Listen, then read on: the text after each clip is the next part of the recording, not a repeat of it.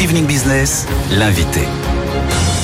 Et notre premier invité, c'est Thibaut Guilly. Bonsoir. Bonsoir. Merci d'être avec nous sur ce plateau. Alors, vous êtes au commissaire à l'emploi, vous êtes aussi euh, Monsieur France Travail, puisque c'est vous qui avez fait tout ce travail de l'ombre hein, de la réforme euh, à venir de Pôle Emploi. Ça va être évidemment une des mesures phares du projet euh, de la loi plein emploi qui va être examinée à partir de la semaine prochaine au Sénat.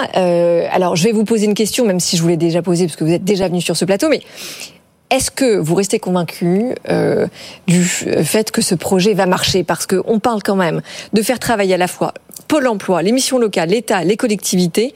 Euh, c'est un énorme travail d'équipe. Comment est-ce qu'on est certain que ça va fonctionner?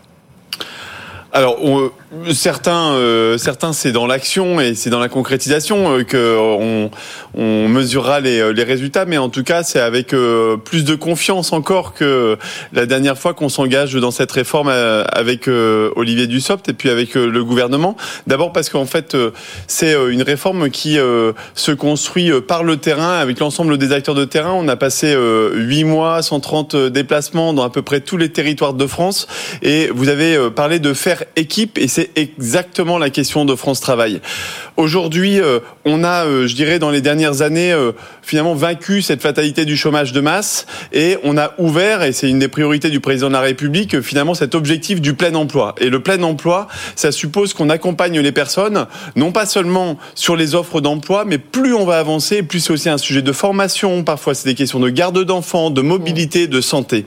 Et donc, pour ça, il bah, faut faire équipe. Il n'y a pas de secret, il faut accompagner chaque, chaque personne à pouvoir retourner à l'emploi et mobiliser euh, les actions des uns et des autres, mais arrêter d'infliger la complexité de notre diversité et de toutes ces compétences-là, mais de nous organiser, nous, les collectivités, l'État, euh, Pôle emploi et les acteurs de l'insertion et de la formation pour apporter la bonne solution au bon moment à chaque personne et à chaque entreprise. Parce que c'est aussi ça, la bataille du plein emploi, c'est d'accompagner chaque entreprise et surtout les TPE, les PME. 7 recrutements sur 10 se font dans une euh, entreprise de moins de 7 salariés, de, de, de 50 salariés, et ils n'ont pas un DRH pour décrypter toute notre complexité. Donc il faut faire du simple et de l'efficace. Mais alors, justement, c'est intéressant ce que vous dites. C'est-à-dire qu'en creux, ce que vous expliquez, c'est que maintenant, le plus dur commence pour faire baisser le chômage. Parce que maintenant, il va falloir aller chercher les chômeurs un par un.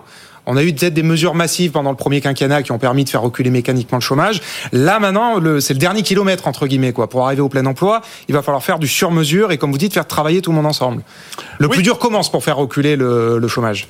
Non le, le, plus dur commence, en tout cas, c'est vraiment une, une, une, nouvelle phase. Euh, une nouvelle phase, en fait, pour pouvoir aller vers le, vers, le plein emploi. Euh, ces, tensions de, ces tensions de recrutement qu'on connaît et qui sont encore plus fortes encore cette année que l'année précédente. Mmh. Euh, 61% des entreprises anticipent des difficultés vraiment très importantes de recrutement, de la plus petite à la plus grande, dans tous les secteurs, dans mmh. tous les territoires.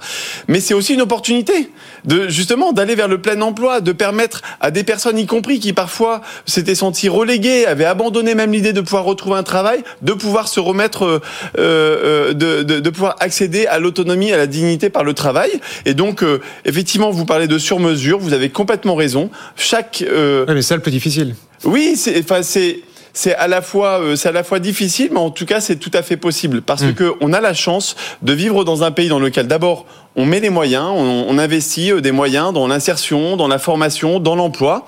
Euh, il, il, manque pas de combattants, euh, j'ai envie de dire, dans le secteur public, dans le secteur privé. Les collectivités sont mobilisées, les régions sur la formation, les départements sur l'insertion. Maintenant, il faut qu'on coopère mieux, être un petit peu plus efficace pour pouvoir apporter les bonnes solutions et accélérer les retours à l'emploi. Mais je rebondis sur cet objectif qui est le vôtre d'arriver au plein emploi, malgré d'ailleurs les dernières prévision, hein, puisque même la Banque de France annonce que le chômage va augmenter. Aujourd'hui, on est à 7,1%. Vous visez les 5% pour 2027. Donc concrètement, la réforme de France Travail, euh, elle doit faire baisser le chômage à elle seule de combien de pourcentage? C'est une question euh, très intéressante parce qu'effectivement, pour aller vers le plein emploi, en fait, il faut avoir vraiment un service public de l'emploi le plus efficace possible. Pour deux raisons. La première, c'est que, et vous le voyez, le, le gouvernement euh, engage des politiques d'investissement massifs sur tous les, euh, sur la réindustrialisation, mmh. sur la transition écologique, sur tous ces secteurs d'avenir. Mais si on investit dans ces usines, dans ces projets, et que on manque de ressources, de candidats pour pour y arriver, ça ne fonctionne pas. Donc il faut bâtir un service RH de la nation, un service RH dans chaque territoire plus efficace pour transformer ces investissements, cette attractivité qu'a la France maintenant et cette dynamique économique en emploi. Ça, c'est le premier sujet. Et puis le, deuxième sujet, c'est que bah, si vous avez un service public de l'emploi plus performant, vous créez des emplois de façon nette supplémentaire.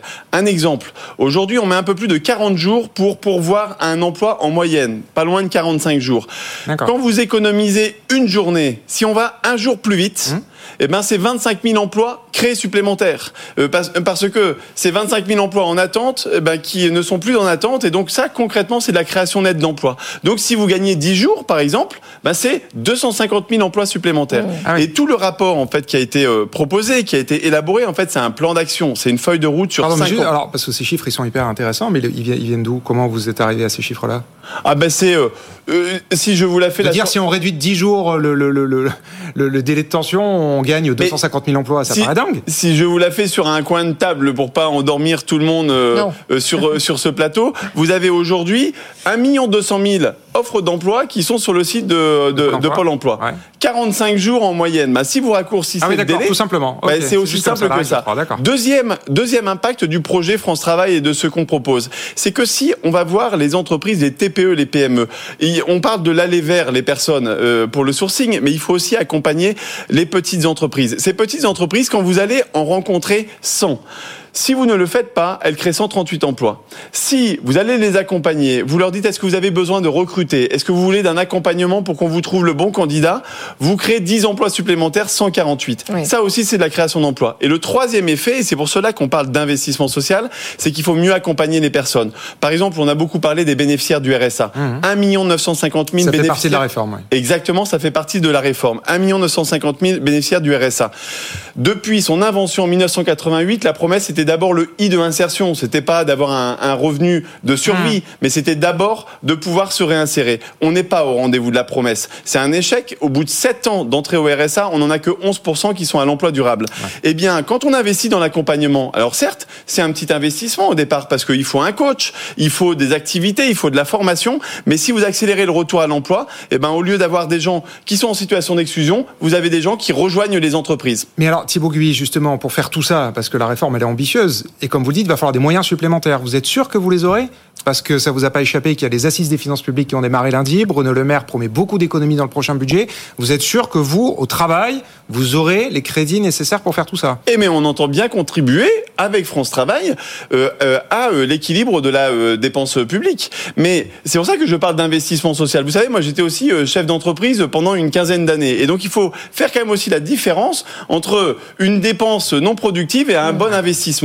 Et France Travail et bâtir un bon service RH de la nation, c'est un bon investissement. Parce que cet accompagnement et cet effort sur l'accompagnement des entreprises ou des personnes, il se traduit ensuite par des économies bien plus importantes. Euh, vaut mieux des personnes qui cotisent. Vous savez, on a créé 1 700 000 emplois mmh. sur les cinq dernières années. Ça veut dire 1 700 000 personnes qui sont plus heureuses, euh, euh qui euh, ont trouvé une autonomie, euh, une fierté, une dignité par le travail. Mais c'est aussi 1 700 000 personnes qui cotisent et qui contribuent en fait non, mais à ça, notre on, on l'entend bien. Mais le sujet, en effet, pour rebondir sur ce que Thomas vient de dire, c'est que en fait, les économies demandées par Bercy, elles s'illustrent notamment dans le fait que Bruno Le Maire veut supprimer les aides à l'emploi, à l'apprentissage, aussi au CPF, euh, donc le compte euh, personnel de formation. Donc pardon de le dire comme ça, mais est-ce que vous n'êtes pas en train de vous faire un peu avoir par Bercy?